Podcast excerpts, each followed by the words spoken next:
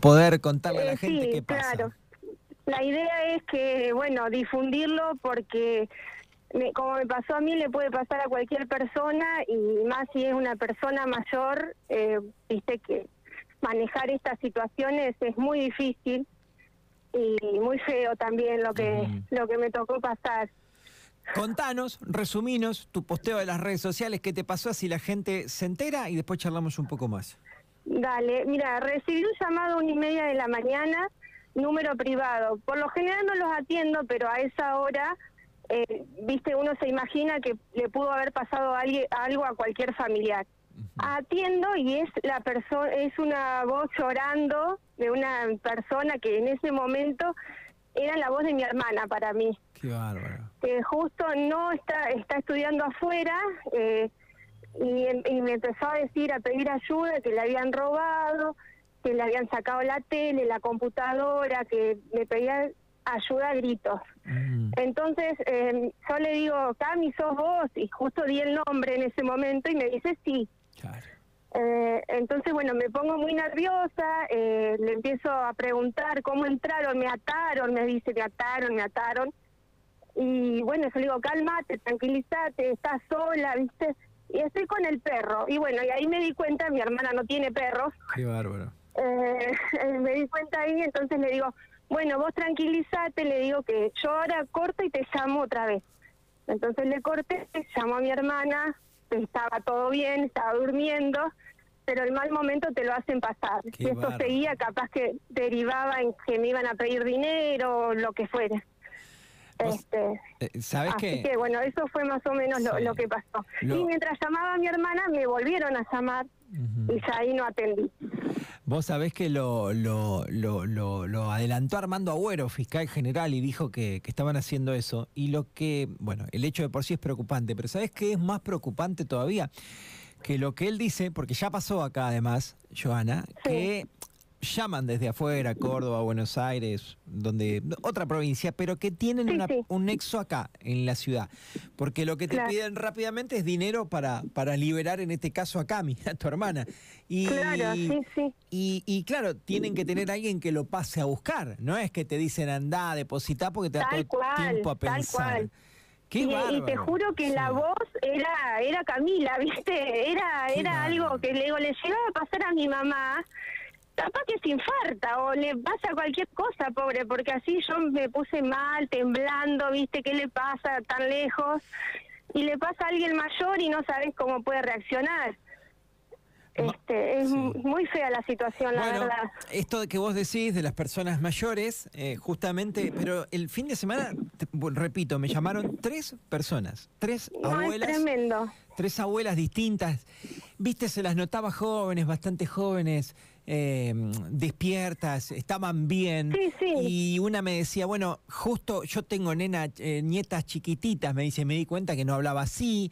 La otra me dice, "Ay, en un momento me desesperé porque pensé que era mi nieta. O sea, en cuanto agarren a alguien vulnerable o que entre el dormido, el susto, ¡pum! eh, logran Tal el cual, cometido. llaman de madrugada, uno se asusta y bueno, te imaginas cualquier cosa, tenés que tener un momento de lucidez como para decir, bueno, a ver, ¿qué te pregunto? Y no empezar a dar datos porque es lo que pretenden, empezar que le des el nombre, ¿viste? Y, y así llevarán, algunos engañarán con, las estafas o lo, Sí, sí, sí. lo que pretenden ellos. Totalmente, qué, qué, qué bárbaro, son astutos y, y además lo intentan todo el tiempo a cada rato y seguramente enganchan gente.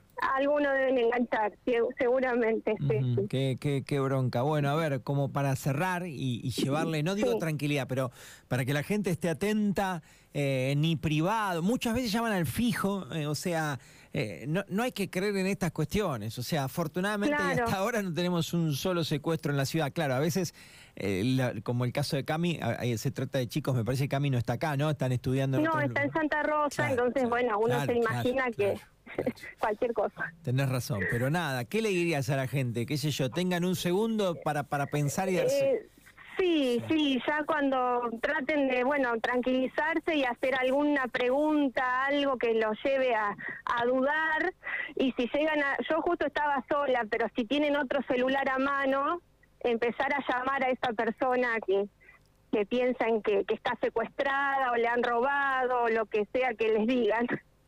Así que a modo de advertencia y a tener cuidado y no atender cualquier número.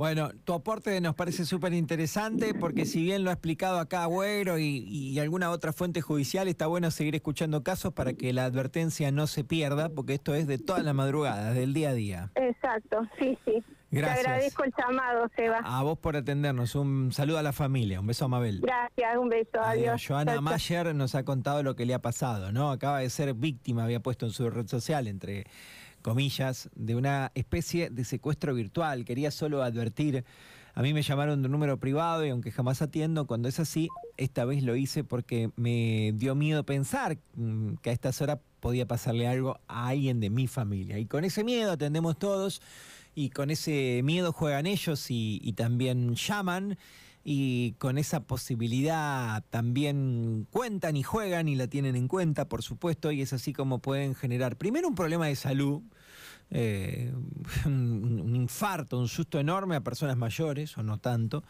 que sus hijos estén estudiando afuera, qué sé yo, que vivan en otro lado, o que trabajen en otro lugar o bien eh, a, un abuelo, a una abuela, ¿sí? O bien sacarles dinero, como ya pasó acá el año pasado, o el, año pasado.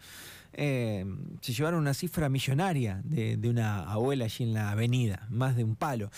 Eh, este tipo de, delito ha crecido muchísimo durante la pandemia, pero además tiene la facilidad para estos tipos de que eh, es poco, poco invasivo, poco arriesgado, no se meten a tu casa, no te tienen que golpear, no usan armas y encima la legislación eh, no es demasiado severa para con ellos. A tener cuidado, mucho, mucho cuidado, que está lleno de garcas por todos lados queriendo quedarse con nuestro dinero. 34 de las 10 de la mañana hacemos un compromiso comercial, una pausa y enseguida regresamos.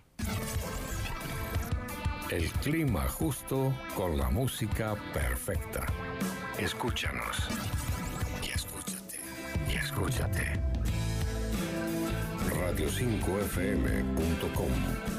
Radio5fm.com. En breve estamos de regreso con la mejor programación. Inicio de espacio publicitario